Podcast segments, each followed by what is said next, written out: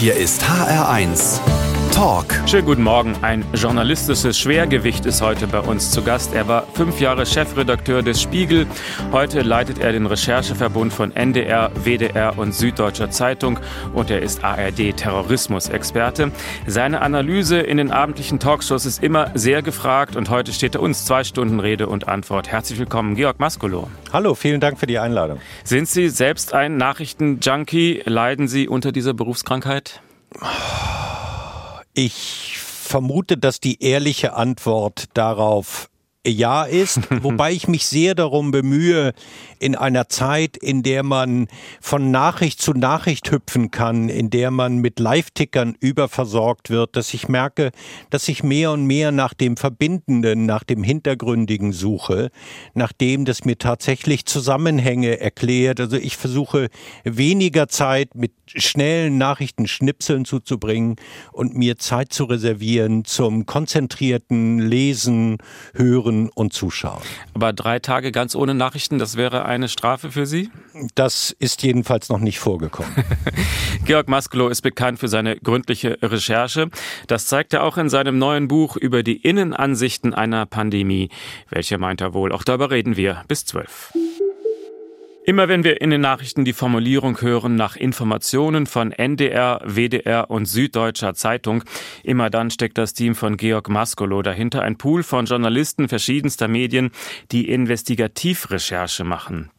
Das klingt so, als würden die wie Detektive irgendwo im Gebüsch sitzen, um krumme Geschäfte zu beobachten. Meistens aber ist das eher trockenes Aktenstudium. Zum Beispiel bei den Panama Papers oder zuletzt die Paradise Papers. Enorme Datenberge, in denen dann nach prominenten Steuerhinterziehern oder anderen krumme Geschäftemachern gesucht wird.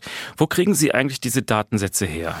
Na gut, das ist die eine Frage, auf die ich die Antwort äh, schuldig bleiben muss. Die Frage, woher bekommen wir eigentlich unsere Informationen? Wobei im Bereich der Panama Papers wir das beispielsweise, soweit wir das konnten, ja offengelegt haben, dass es in dem Fall ein äh, Whistleblower gewesen ist. Und ich verstehe Ihre Frage so nach der Zusammenarbeit. Wir haben im Grunde früh mal die Entscheidung getroffen und haben gesagt, dass investigativer Journalismus in bestimmten Bereichen heute so aufwendig geworden ist, weil man beispielsweise mit großen Datenmengen umgeht, dass wir uns entschließen, uns für diese Dinge zusammenzutun. Das tun wir, sagen wir mal, auf nationaler Ebene mit NDR, WDR und der Süddeutschen Zeitung. Aber so wie bei den Panama Papers tun wir es ja mit Dutzenden Redaktionen in aller Welt. Also wir arbeiten zusammen, als wären wir tatsächlich eine Redaktion, als wären wir alle Kollegen, die ein gemeinsames Ziel verfolgen. Und das heißt in diesem Fall, bestmöglichen Journalismus abzuliefern für unser Publikum. Ich frage deshalb, weil das für manche vielleicht auch ein bisschen dubios klingt mit diesen Papers. Und da fragt sich sicher manche, da fließt dafür Geld. Machen die da Geschäfte mit Kriminellen? Ja, die Frage kann man ganz eindeutig beantworten. Fließt Geld? Nein, äh, Geld fließt nicht. Und zwar in äh, keinem dieser Fälle. Wenn Menschen da draußen unterwegs sind, die glauben, dass sie mit Informationen Geld verdienen wollten und müssten, dann sind sie jedenfalls bei uns an der falschen Stelle. Und es schließen sich eben nicht nur Ende NDR, WDR und Süddeutsche Zeitung zusammen, sondern ganz viele verschiedene Medien auf der ganzen Welt. Wie viele Journalisten sind da in diesem Pool insgesamt ungefähr? Naja, sagen wir mal, unsere Recherchekooperation, das ist schon ein bisschen fester gezirkelt. Da ist der enge Kern NDR, WDR und die Süddeutsche Zeitung. Und wenn wir in solche internationalen Projekte gehen, dann können das schon mal 50, 60, 70 Redaktionen in aller Welt ähm, sein. Wir haben die Washington Post dabei gehabt, wir haben die New York Times dabei gehabt, die BBC, Le Monde, El País und und man muss sagen, dass sich das über die Zeit tatsächlich eingespielt hat, dass so echte Vertrauensbeziehungen entstanden sind. Auch weil alle gemerkt haben, dass man ein Jahr lang in einem solchen großen Kreis an einem solchen Projekt zusammenarbeiten kann und trotzdem die Vertraulichkeit gewahrt bleibt. Und vor allem sagen wir mal, dass der journalistische Fußabdruck, wenn man weltweit berichtet, jedenfalls dann, wenn der Sachverhalt, der Stoff bedeutend genug ist, dass einfach auch die Wirkmacht dieser Form von Journalismus groß genug ist. Ich denke, wenn wir eines Tages und hoffentlich erleben werden, dass jedenfalls dieses Geschäft in den Steueroasen seinen Höhepunkt überschritten hat, dann hoffe ich schon darauf, dass die Panama Papers jedenfalls ein Nagel dieses Sarges gewesen sind. Das heißt, selbst bei dieser Form von Recherche spielen auch persönliche Kontakte immer noch eine wichtige Rolle? Also das Vertrauen spielt eine ganz besondere Rolle. Deswegen tun wir uns zusammen über ein äh, Bündnis, wenn man so will. Das ist bereits seit langer Zeit gibt, ein internationales Konsortium des investigativen Journalismus mit äh, Sitz in Washington. Die koordinieren das Ganze ein bisschen, die spielen auch eine Rolle bei der Frage, wer nimmt eigentlich teil, auch welche einzelnen Journalistinnen und Journalisten nehmen teil.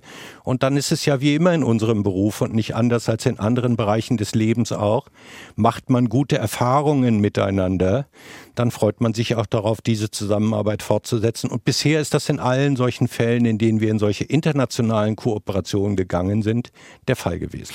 Georg Maskelow über den Rechercheverbund von NDR, WDR und Süddeutscher Zeitung. Heutzutage hat man den Eindruck, wer ein Elite-Journalist werden will, der muss auch an einer Elite-Uni studiert haben. Sonst kriegt man ja bei den Elite-Medien nicht mal mehr einen Praktikumsplatz. Georg Maskolo ist das Gegenbeispiel. Er hat eine Ausbildung gemacht zum Rechtsanwaltsgehilfen. War das wirklich mal Ihr Traumberuf? Nein, das war er tatsächlich nie, sondern es war, nachdem ich ähm, die Schule nicht zu Ende gemacht habe, der ausdrückliche Wunsch meines Vaters, der damals schon wusste, dass ich unbedingt Journalist werden wollte. Ich arbeitete auch schon als freier Mitarbeiter für die äh, Schaumburger Zeitung in Rinteln, bei der ich später auch volontiert habe. Aber mein Vater sagte, na ganz sicher bin ich da nicht. Überleg doch mal, ob du nicht noch einen anständigen Beruf irgendwie erlernen willst. Das war einer der seltenen Fälle, wo ich das Gefühl hatte, das war jetzt auch nicht nur eine Bitte, sondern er brachte sie schon auf eine gewisse energische Art und Weise vor. Und ich kannte einen befreundeten Rechtsanwalt, der damals gesagt hat, Mensch, wenn du willst, dann mach doch bei mir eine Ausbildung. Ich glaube, du kannst hier auch, was so journalistisches, juristisches Verständnis angeht, durchaus irgendwie was lernen. Und dann habe ich mehr oder weniger, wenn ich es offen sagen darf, notgedrungen diese ähm, Ausbildung auch bis zum Ende absolviert aber es gab nie eine hohe Wahrscheinlichkeit, dass ich in diesem Beruf lange arbeiten würde und so ist es dann auch nicht gekommen. Und Sie sind auch nach der Ausbildung nicht an die Uni gegangen, sondern haben das Volontariat bei der Lokalzeitung gemacht. Wenn man sich Ihre Karriere anguckt, scheint das nicht die schlechteste Ausbildung gewesen zu sein. Na, ich würde mir jedenfalls heute wünschen, und das ist ja etwas, worüber wir immer wieder äh, diskutieren, gerne mit dem Wort der Diversität versehen, dass wir jedenfalls nicht vergessen, dass Journalismus immer ein Stück ein Leidenschafts- und ein Begabungsberuf gewesen ist und dass wir den Weg, der in diesen Beruf führt, jedenfalls nicht zu eng machen sollten. Und ich glaube, die unbedingte Voraussetzung, dass jemand schon mal ein Praktikum in Hongkong gemacht hat und in London studiert hat und drei Sprachen fließend spricht, das ist ganz sicher nicht schädlich. Aber ich habe es in der Zeit, in der ich selber eingestellt habe und auch mein heutiger Blick hat sich nicht verändert, immer so betrachtet, dass ich glaube, dass es viele Wege gibt, die in diesen Beruf führen und führen müssen. Das heißt jetzt auf keinen Fall, dass Menschen irgendwie nicht studieren sollten. Ich hätte allerdings immer eine Neigung, wenn sie was studieren, dann wir erleben das ja im Moment, dass das ganz sicher kein Hindernis ist, wenn man Biologie studiert hat oder Physik oder Chemie oder vielleicht sogar noch besser Medizin. Das ist hier kein Rat nicht zu studieren, wenn man Journalist werden will, sondern im Grunde nur die Tür offen zu halten für all diejenigen, die sich heute entscheiden, diesen so schönen und wichtigen Beruf zu ergreifen. Aber vielleicht ist es nicht gut für den Journalismus, wenn der ausschließlich von Akademikern gemacht wird?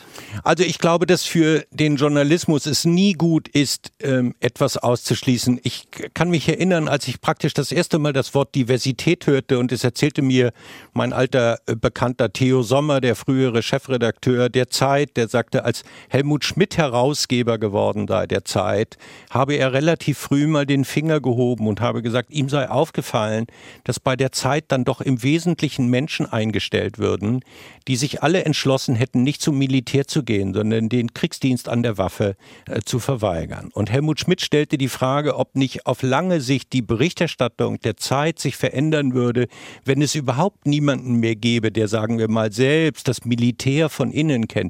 Ich fand das ein sehr eindrucksvolles Beispiel. Ich glaube, Redaktionen sind und Journalistinnen und Journalisten sind sehr oft die Quersumme ihrer eigenen Eindrücke, ihrer eigenen Erfahrungen. Und wir haben ein Interesse daran, das so breit wie möglich zu halten, so dass sich im Grunde die Interessen, die Widersprüche einer Gesellschaft, das, was sie in Bewegung hält, was sie beschäftigt, dass wir das auch in unseren eigenen Redaktionen wiederfinden. Kommen wir nochmal zu Ihrem eigenen Werdegang. Also Sie haben dann auch nebenbei viel fürs Radio gearbeitet, für FFN in Niedersachsen.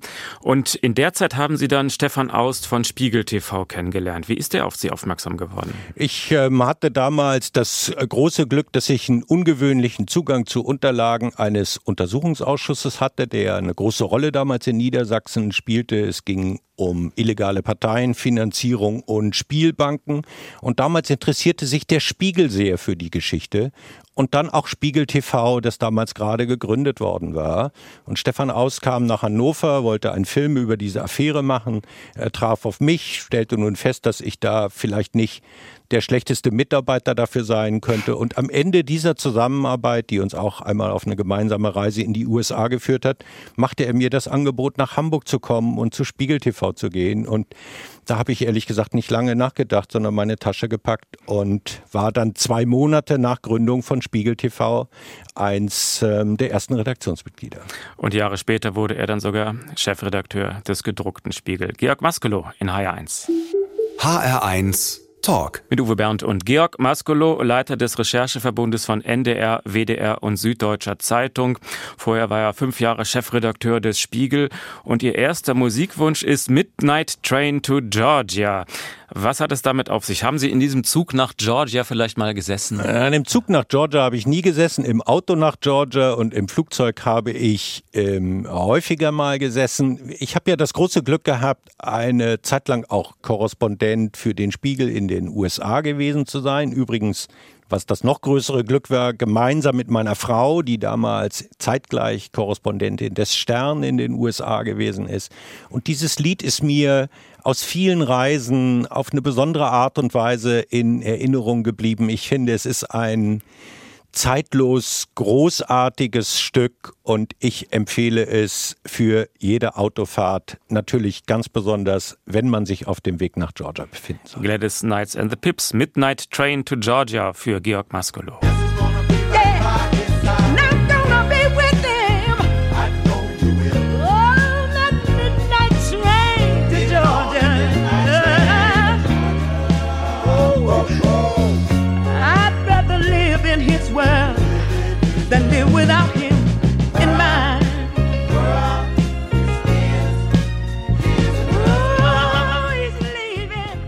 Ausbruch Innenansichten einer Pandemie, das ist der Titel des neuen Buches von Georg Maskolo, das er gemeinsam mit seiner Frau geschrieben hat, der ehemaligen Sternautorin Katja Gloger.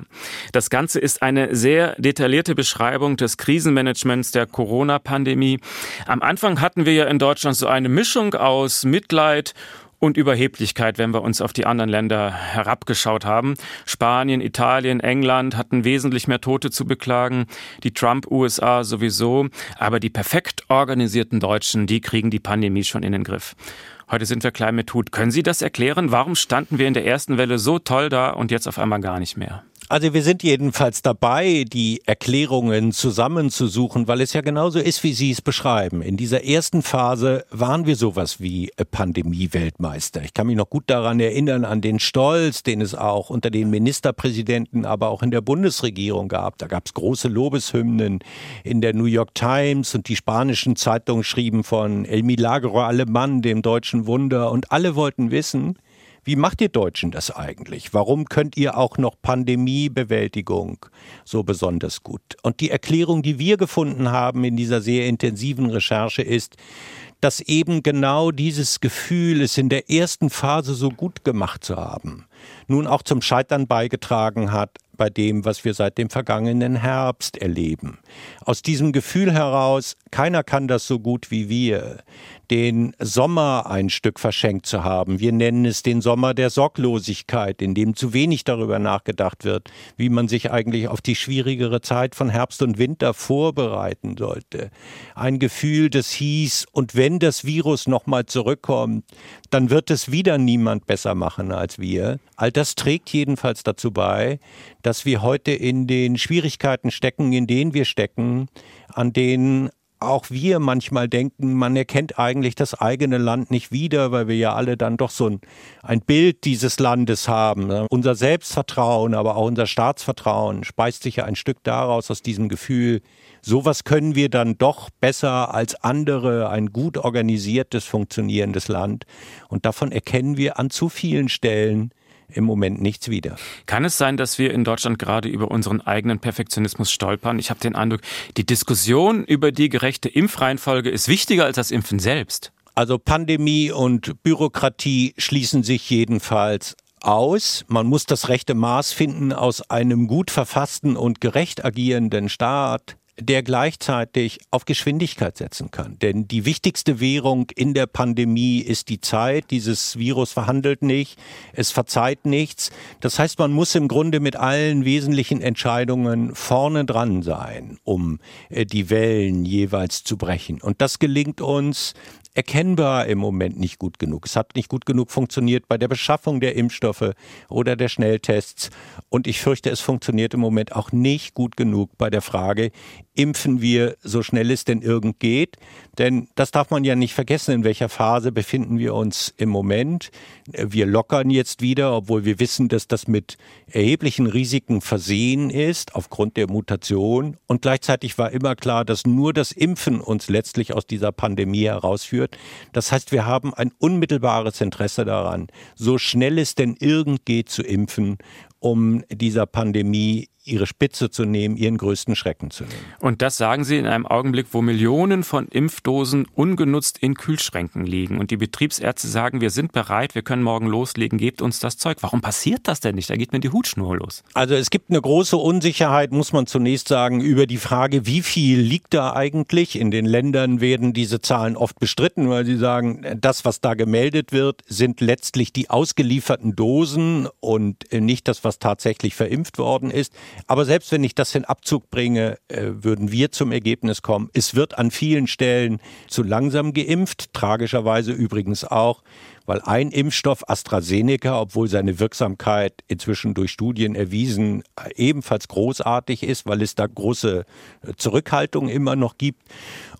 Wir glauben auch, dass es ein Fehler ist, jetzt nicht schnell, so schnell es denn irgend geht, zu impfen, die Hausärzte einzubeziehen und zu sagen, wenn irgendjemand im Moment nicht geimpft werden möchte, dann kommt einfach der Nächste an die Reihe. Wir können uns, uns schlicht nicht leisten, Impfstoff an welcher Stelle und in welchem Umfang auch immer liegen zu lassen.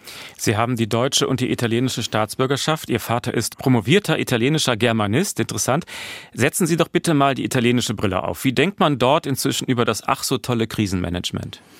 Also äh, jedenfalls nicht mehr mit ganz so viel Bewunderung wie während der ersten Welle. Ich sehe jedenfalls, dass Italien über die ganze Zeit eines der am härtesten getroffenen Länder in dieser Pandemie ähm, gewesen ist und es erfüllt mich mit Schmerz.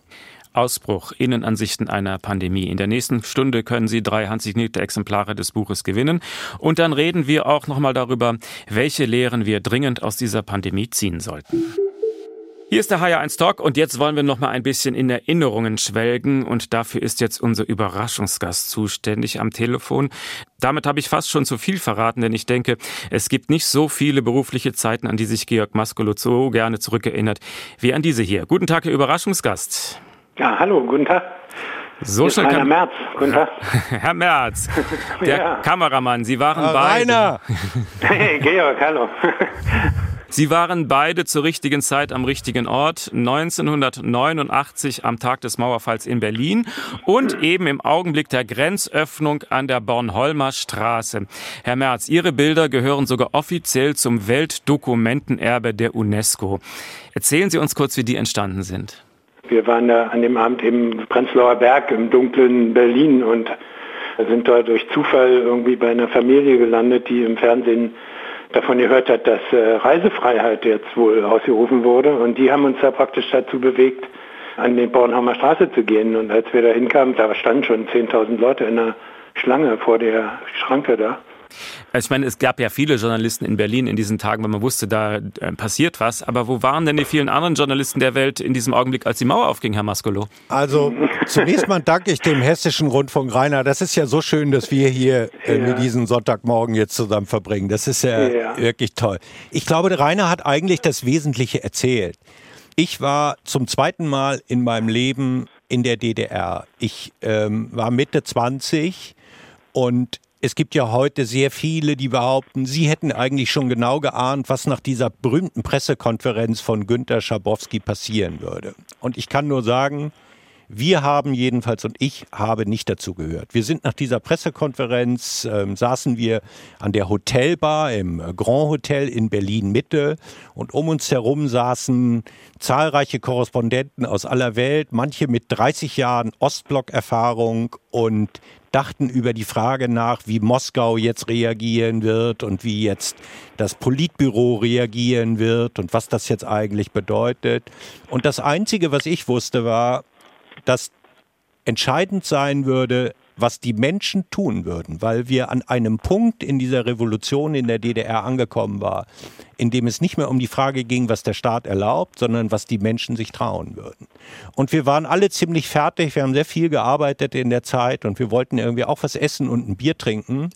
Aber wir haben uns einfach entschlossen, unsere Sachen zu packen und dahin zu gehen, wo die Menschen sind und zu sagen, lasst uns an den Prenzlauer Berg fahren.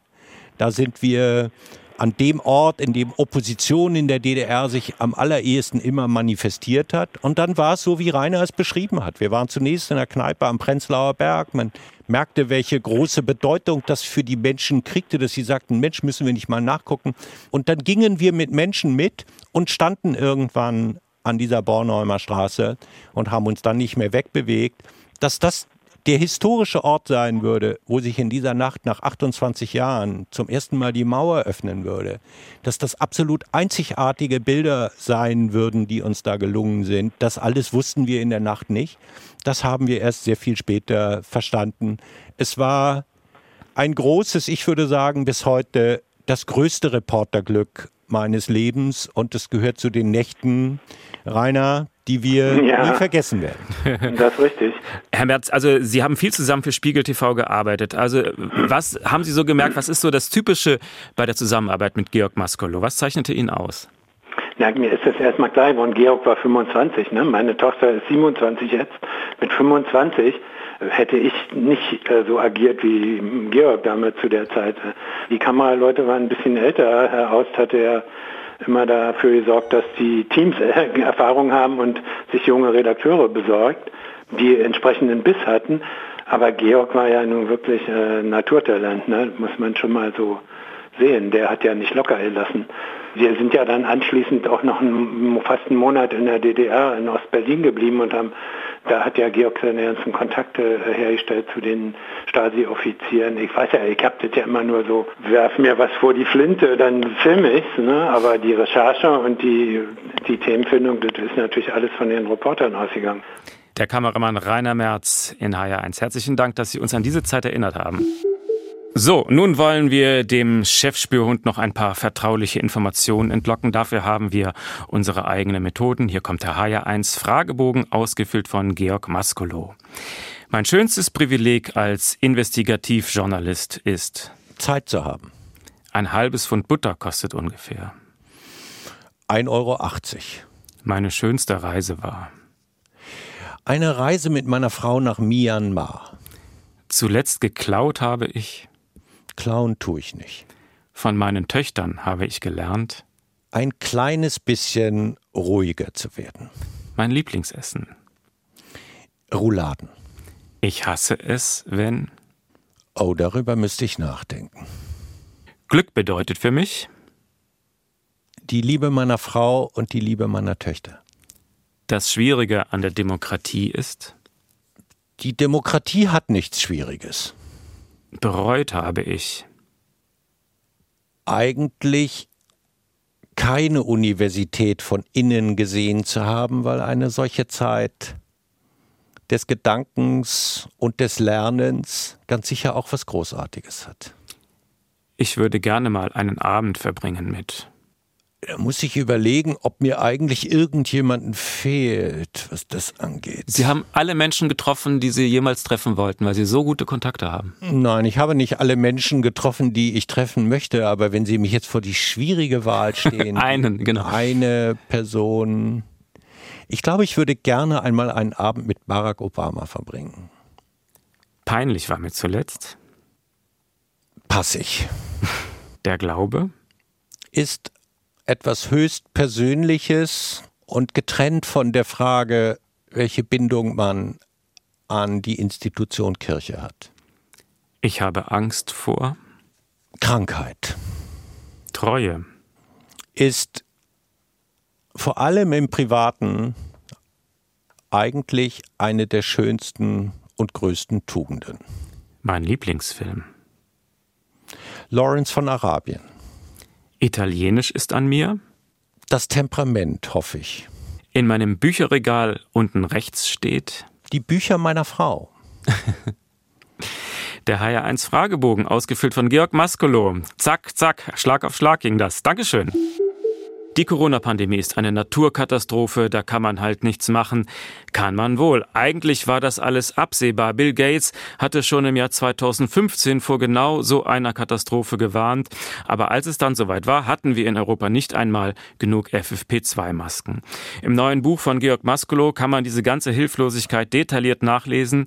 Wir haben in Deutschland ein sehr kompliziertes Geflecht aus Bundesregierung, Länderkompetenzen, den Kommunen, die das alles umsetzen müssen. Ist das des Pudels Kern? Kern? Wenn man sich anschaut, im, im Januar bekommen wir diese Bilder aus China, aus Wuhan, eine 11 Millionen Stadt ist abgeriegelt.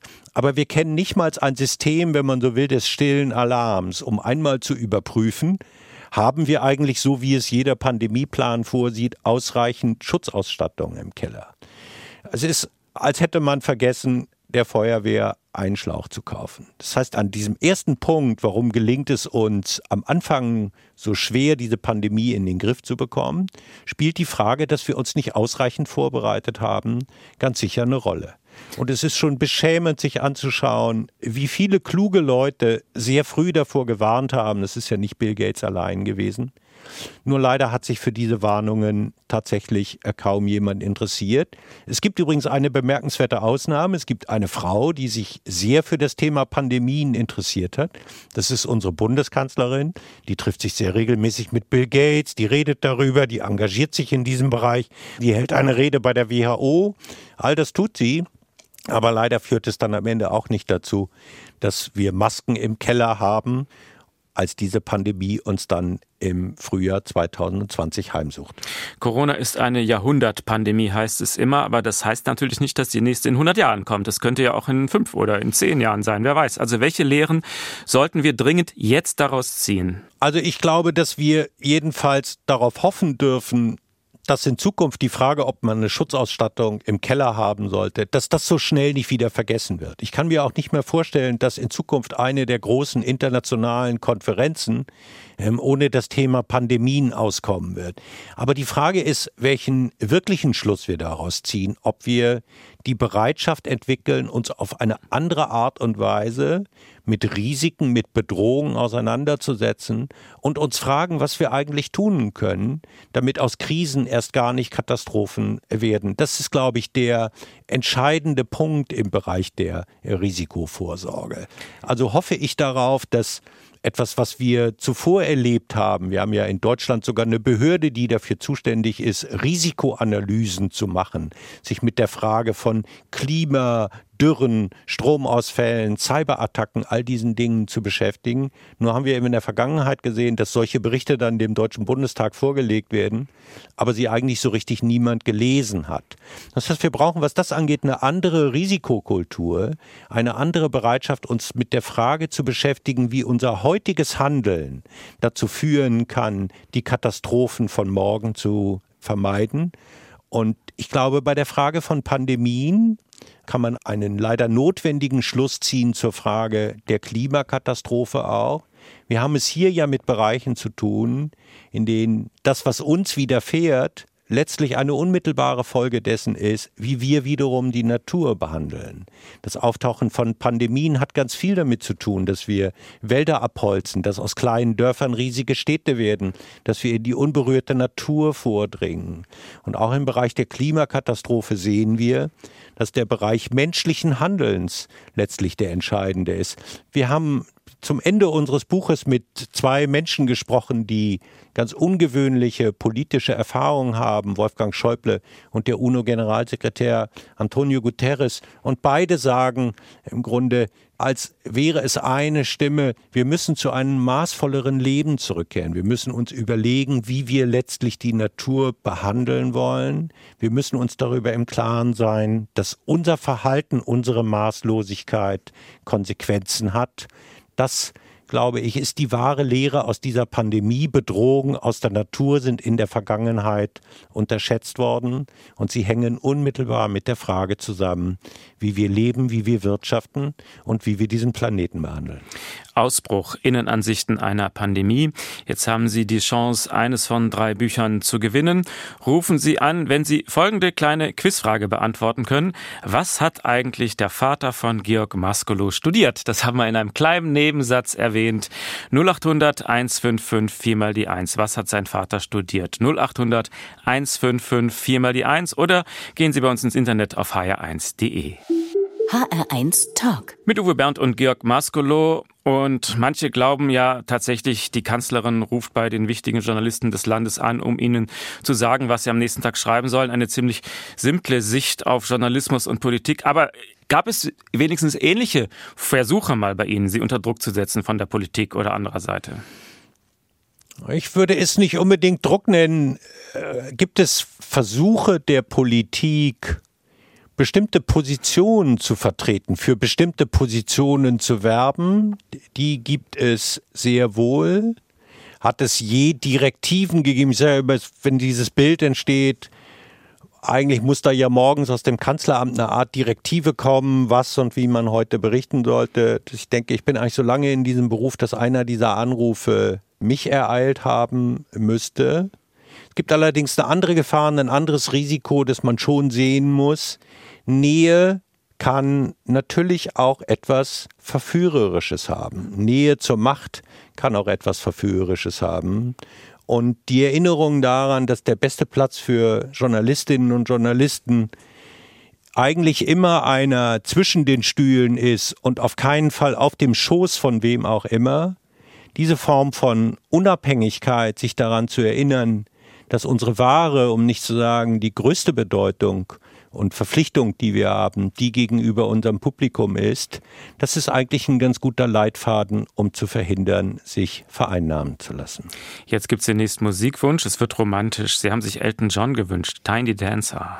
Was verbinden Sie damit? Eigentlich eine der unschöneren, wenn auch kleineren unschönen Dinge des Pandemiejahres 2020. Es gab vier Karten für ein Elton John Konzert in Hamburg einer, muss man sagen, der großen Musiker, vor dem man nur auf die Knie sinken kann. Einer jener Musiker, wo man mit seinen Kindern gemeinsam hingehen kann, weil wir denn irgendwie alle einig sind, dass das so großartige Musik ist. Und dieses Konzert ist abgesagt worden. Aus, muss man muss sagen, guten Gründen. Der Konzertveranstalter stellt in Aussicht eine Wiederholung im Herbst 2021. Da kann man nur die Daumen halten, dass es irgendwie so kommen wird. Aber ansonsten warten wir auf Elton John ganz geduldig hier in Hamburg und ich bin sicher im Rest der Welt irgendwie auch. Und bis dahin freue ich mich, dass Sie Tiny Dancer spielen. Für Jörg Maskolo.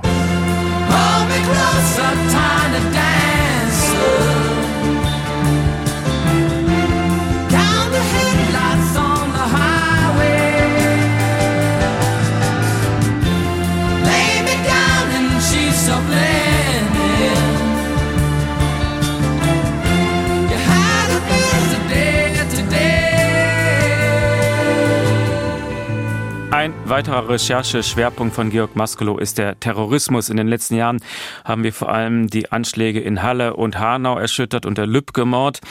Der islamistische Terror scheint irgendwie eine Pause zu machen. Ist das Zufall oder sehen Sie dafür Gründe? Ich glaube, der Grund, warum wir im Moment einen solchen Abschwung sehen, der ist irgendwie für jeden ersichtlich. Das, was diese ganz besondere Sogwirkung des sogenannten Islamischen Staates ausgemacht hat.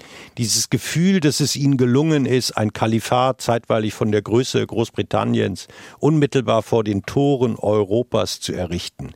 Das hat natürlich eine ungeheure Sogwirkung ausgelöst, hat auch eine ungeheure Mobilisierung unter fanatisierten Islamisten in Europa ausgelöst. Und jetzt sehen wir den Niedergang des IS. Ich würde allerdings sagen, wir interessieren uns im Moment für diese Dinge sehr wenig. In Syrien und im Irak kann man leider auch sehen, dass die Organisation gerade dabei ist, irgendwie wieder zu erstarken. Meine Prognose ist, dass wir im Moment ganz sicher glücklicherweise so etwas wie ein Tal erleben, ein Rückgang von Anschlägen und ein Rückgang der Mobilisierung. Ich glaube allerdings, dass wir es mit dem Phänomen noch lange zu tun haben werden, solcher terroristischen Bedrohung. Ob die dann in Zukunft noch IS heißen oder ob es ganz andere Organisationen sein werden, vermag ich nicht zu sagen. Das Phänomen aber wird unglücklicherweise noch lange mit uns sein. Stimmt der Eindruck, dass im Gegenzug der Staatsterrorismus inzwischen gefährlich zunimmt? Und die Frage ist, wo fängt das an? Wenn Russland in Berlin Regimegegner umbringt, die es für Terroristen hält, ist das dann Terrorismus oder Kampf gegen den Terrorismus? Also wir nennen es jedenfalls, wie ich finde, mit äh, voller Berechtigung Staatsterrorismus. Und ich bin sehr gespannt, wie das Kammergericht in dieser Sache entscheiden wird, insbesondere was die staatlichen Hintergrund dieser Tat angeht. Diese Tat ist so bodenlos, so beispiellos, muss man auch sagen, dass man sie im Grunde, wenn der russische staatliche Hintergrund jetzt gerichtlich festgestellt wird, man es im Grunde nur vergleichen kann mit dem berühmten Mykonos-Verfahren, dem von der iranischen Staatsführung in Auftrag gegebenen Mord an Oppositionellen in den 90er Jahren. Und ich kann nur hoffen, dass wenn dieser staatliche Hintergrund gerichtlich festgestellt wird, dass die Regierung, die Bundesregierung dann auch mit aller Härte darauf reagieren wird. Wir sehen ja leider in anderen Bereichen, wenn ich beispielsweise an den Tod meines saudischen Kollegen Khashoggi erinnern darf, dass es zu häufig so ist, dass Regierungen sich eher wegducken und wegdrücken ähm, nach solchen Taten. Das halte ich für gefährlich leichtsinnig und für moralisch nicht vertretbar weil wir ohne Frage erleben, dass solche Taten, die aus gutem Grund völkerrechtlich geächtet sind, in den vergangenen Jahren zugenommen haben. Und wenn wir diesen Regelverfall nicht akzeptieren wollen, dann gibt es nur einen einzigen Weg und der heißt, es muss politische und juristische Konsequenzen geben für die Auftraggeber. Und die sitzen dann womöglich irgendwie nicht nur im Kreml oder ich würde sagen in anderen Fällen nachgewiesen im Kreml. Sie sitzen beispielsweise auch in Riyadh. Und ich warte bis heute darauf, dass die Bundesregierung angesichts der überwältigenden Belege in diesem Fall endlich ernst macht mit harten diplomatischen Konsequenzen. Wie groß ist die Gefahr des Cyberterrors? Ist das die große Bedrohung der Zukunft? Also zum Beispiel die Gefahr, dass irgendwelche Hacker im Auftrag eines Staates oder wem auch immer, dass Hacker eines Tages unsere Infrastruktur lahmlegen, die Stromversorgung oder ähnliches? Also ich würde da gar nicht die Zukunftsform benutzen, sondern sagen, dass wir ja eine ganze Reihe von Hackerattacken in der Vergangenheit gesehen haben, die jedenfalls das Maß dessen, was wir uns hätten vorstellen können, bereits irgendwie überschritten haben. Beispielsweise die sogenannte SolarWind-Attacke in den USA. Äh, wir wissen ganz genauso, dass ganz offensichtlich nordkoreanische Hacker Banken gezielt angreifen und so Geld für ihre Massenvernichtungswaffenprogramme zusammentragen. Und ich erinnere daran, dass die Frage, wie die vorletzte US-Wahl ausgegangen ist, aus der Donald Trump als Sieger hervorgegangen ist, jedenfalls ganz unmittelbar auch damit zu tun gehabt hat, dass gehackte Unterlagen eingesetzt worden sind. Also wir leben schon heute in der Zeit, sagen wir mal, den ganz großen, das was Experten dann immer das Cyber Pearl Harbor nennen, einen solchen Weckruf, dass jemand beispielsweise die ganze Stromversorgung lahmlegt oder andere Bereiche haben wir bis heute nicht erlebt. Aber ich befürchte, dass auch das nur eine Frage der Zeit ist. Ich bin davon überzeugt, dass es dringend Zeit ist, dass die Staatengemeinschaft sich zusammensetzt und über eine Art digitale Genfer Konvention nachdenkt. Das ist keine Idee von mir, sondern eine, die vor allem von Microsoft aus Teilen der Industrie kommt, dass wir uns, so wie in anderen Bereichen auch, uns im Grunde ein staatliches Regelwerk geben, was in diesem Bereich, der ja mehr und mehr militarisiert wird, in Zukunft zulässig und unzulässig sein darf. Stellen Sie sich den schrecklichen Fall vor, beispielsweise während dieser Pandemie eines Cyberangriffes, der beispielsweise es unmöglich gemacht hätte, Patienten auf Intensivstationen zu versorgen. Also das sind Dinge, die diskutiert gehören. Und unglücklicherweise haben wir in diesem Bereich bis heute wenig Fortschritt gesehen und erlebt. ARD-Terrorismusexperte Georg Maskelow in HR1. Zum Schluss der Sendung wollen wir noch einmal auf den journalistischen Berufsstand schauen. Das beste Image hatte der noch nie, aber es spitzt sich immer weiter zu. In Begriffen wie Fake News, Lügenpresse spiegelt sich tiefes Misstrauen. Georg Maskelow, wie oft haben Sie solche Vorwürfe zu hören gekriegt? Es schreiben einem Menschen, ich will Ihnen sagen, wie ich es anschaue. Ich, ich glaube, dass wir sehr aufpassen müssen, dass wir nicht die lautesten, die aggressivsten Stimmen, die da draußen unterwegs sind, äh, dass wir die zum Maßstab erklären. Ich fürchte, dass es da draußen Menschen gibt, die davon überzeugt sind, dass jemand wie ich Teil der Lügenpresse ist, der überhaupt gar kein Interesse daran hat, der Wahrheit oder den Fakten so nah es denn irgend kommt zu kommen. Ich bin aber auch davon überzeugt, dass das nicht die Mehrheit der Menschen ist. Bei der Mehrheit der Menschen allerdings ist es ebenfalls aus meiner Sicht unübersehbar, dass sie heute mehr Fragen an uns haben, als das in der Vergangenheit der Fall gewesen ist. Wie macht ihr eigentlich euren Beruf? Legt ihr an euch die gleichen Maßstäbe an, die ihr an alle anderen anlegt? Korrigiert ihr eure Fehler eigentlich transparent? Und ich glaube, dass manche dieser Fragen an unseren Berufsstand auch ähm, überfällig sind.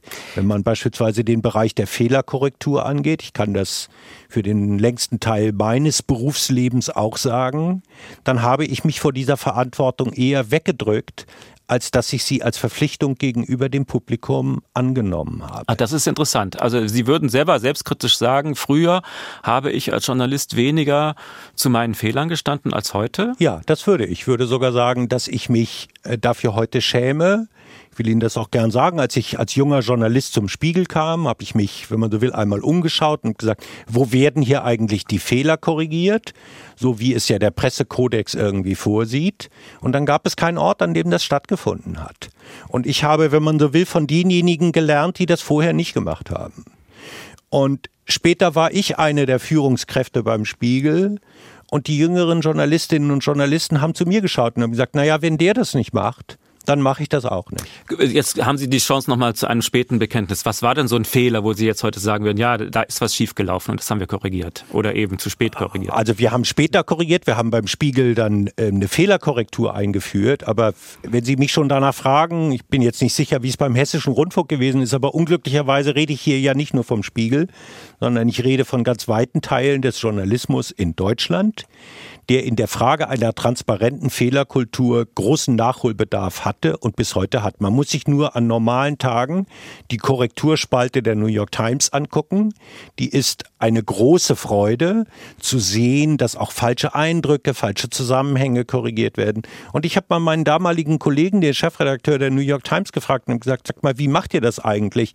Weil bei uns erlebe ich eher, dass es eine geringe Bereitschaft gibt. Und dann sagte er zu mir, Georg, uns tut das genauso weh, wie es euch weh tut, Fehler zu korrigieren. Aber wir tun es aus einer Verpflichtung gegenüber unserem Publikum. Und das ist einer der Punkte, für den ich äh, werbe. Wer dem Souverän dienen will, der muss selbst souverän sein. Und die Menschen haben ein gutes Gespür dafür, ob wir die Maßstäbe, die wir an alle anderen anlegen, auch an uns selbst anlegen. Fairness, Fehlerkorrektur, Transparenz, ich glaube, gäbe es keinen Journalismus, müsste man ihn eigentlich für diese unruhigen Zeiten wie diese erfinden. Wir helfen den Menschen dabei, zu ihren eigenen Schlüssen zu kommen, ihre, ihre, sich in dieser unübersichtlichen Welt ihren eigenen Weg zu finden, ihre Meinung zu bilden.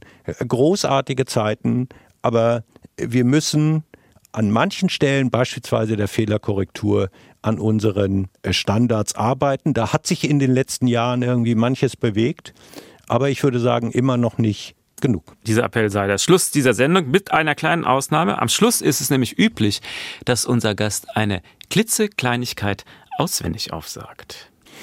Zu fällen einen großen Baum braucht es eine halbe Stunde kaum. Zu wachsen, bis man ihn bewundert, bedenkt man's ein Jahrhundert. Was für eine schöne Weisheit. Herzlichen Dank, Georg Maskolo, für den Besuch im HR1 Talk. Wenn Sie dieses Gespräch noch einmal hören möchten oder weiterempfehlen möchten, es gibt es natürlich auch im Internet auf hr1.de oder als Podcast in der ARD Audiothek. Mein Name ist Uwe Bernd und wir beide wünschen Ihnen einen schönen Sonntag. HR1, genau meins.